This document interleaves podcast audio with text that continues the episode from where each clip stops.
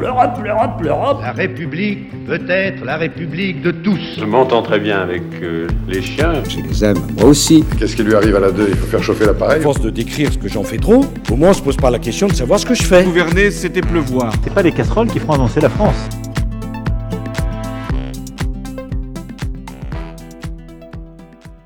Bonjour Simon Peverelli. Bonjour Robin qui visiblement a la voix un peu enrouée. Vous savez, c'est euh, ouais, c'est l'automne qui approche. C'est ça, Voilà. mais on arrive. Comment vous allez? Très bien et vous? Ben, Ça va très bien, on vous retrouve toutes les deux semaines.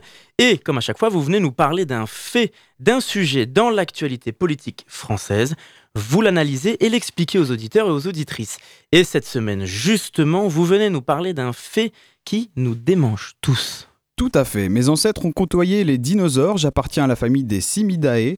Je me nourris exclusivement de sang, mais je peux survivre jusqu'à un an et demi, voire deux ans sans manger. Je, me ju- je mesure entre 5 et 8 mm. Je suis présent dans diverses régions du monde et je me déplace principalement la nuit. Je suis, je suis. La punaise de lit. Bravo Robin, exactement. Cela n'aura échappé à personne. Depuis quelques semaines, les punaises de lit ont fait leur grand retour, à tel point d'ailleurs qu'elles ont plus envahi la presse que les foyers français. Alors, avant de revenir en détail sur cette affaire, rappelons ce que sont les punaises de lit. D'abord, comme son nom l'indique, c'est un insecte qui a tendance à particulièrement aimer les chambres et surtout le sang de ceux qui y dorment. Le problème, c'est que ça a la particularité de pro- proliférer assez rapidement, ça peut toucher tout le monde et ça n'a rien à voir avec la propreté. Mais alors, d'où vient tout cet emballement médiatique? Eh bien, le 26 août, l'internaute Nawal se rend au cinéma UGC de Bercy et la surprise, elle ressort de la séance les bras pleins de piqûres. Alors elle s'empresse évidemment de partager sur les réseaux sociaux des photos de ses bras en écrivant Les salles impaires en bas de Bercy Village sont infestées de punaises de lit, la direction du ciné ne traite pas les salles. Et c'est là que tout commence. Son message est massivement partagé et d'autres témoignages affluent sur les réseaux sociaux.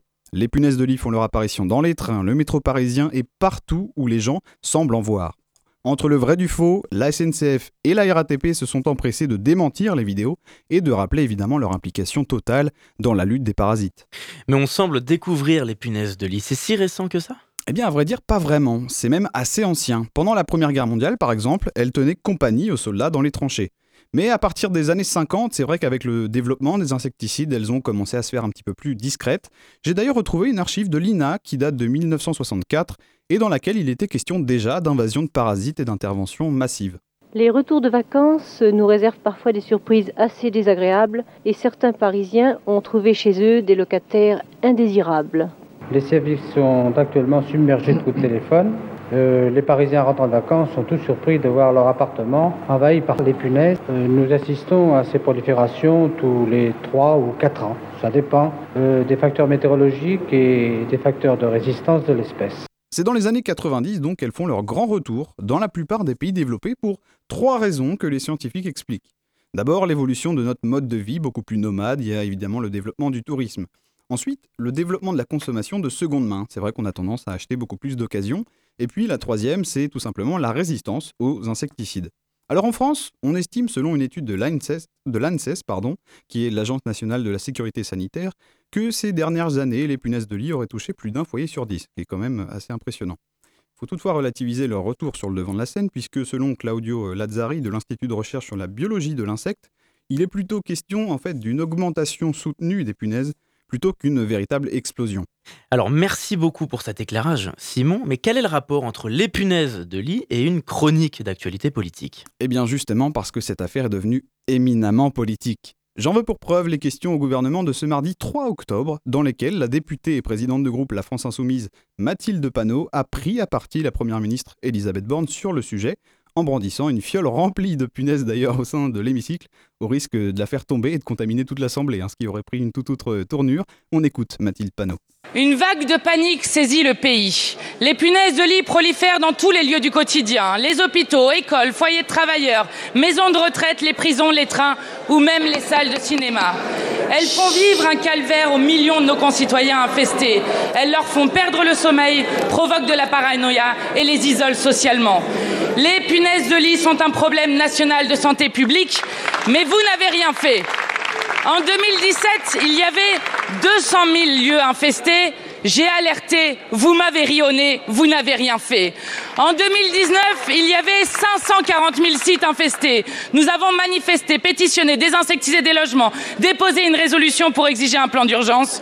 Vous m'avez rionné, vous n'avez rien fait. Rien, ou presque, un numéro vert et une plateforme fantôme qui a depuis disparu.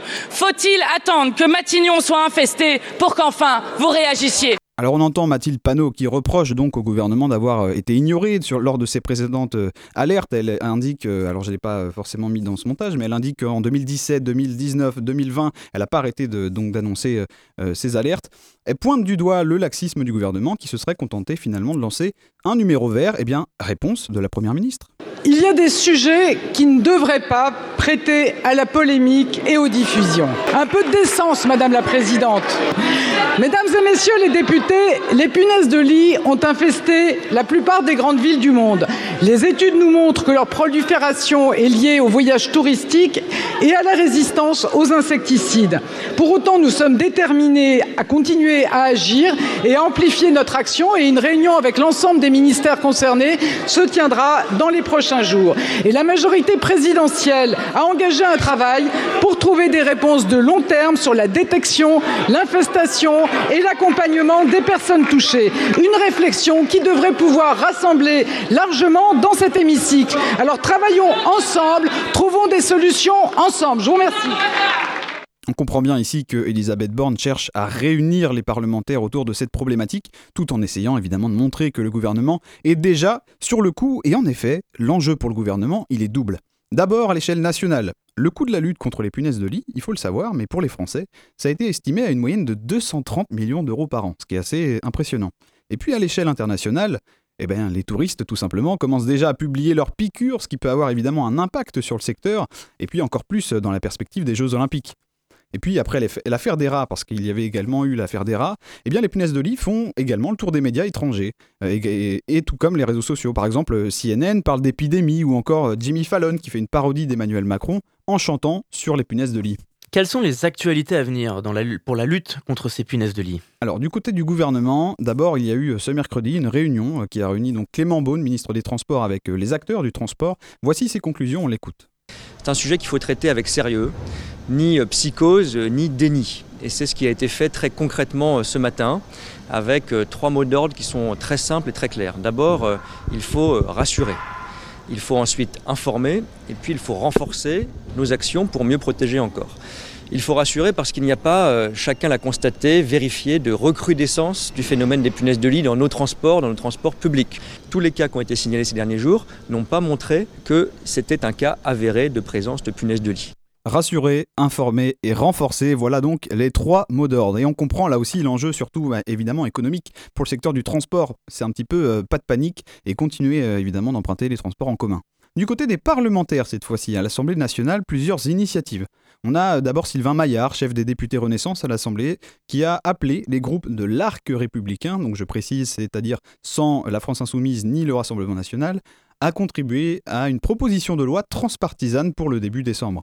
Les députés euh, de la France Insoumise, en réaction à cette annonce, ont déclaré, eux, vouloir porter une proposition de résolution, estimant, je cite, qu'une proposition de loi en décembre, c'est bien, mais l'urgence, c'est d'agir maintenant. Alors, il proposerait notamment un service public de la désinsectisation gratuite. Pardon. Alors, pardon de vous interrompre, Simon, mais pour nos auditeurs, c'est quoi une proposition de résolution? C'est vrai que c'est une bonne question. Alors, pour faire simple, une proposition de résolution, c'est un texte voté à l'Assemblée nationale, mais qui n'a pas valeur de loi mais qui permet en fait d'amener un sujet dans les discussions. Et souvent, il invite à des propositions de réflexion sur un sujet pour en définir un cap.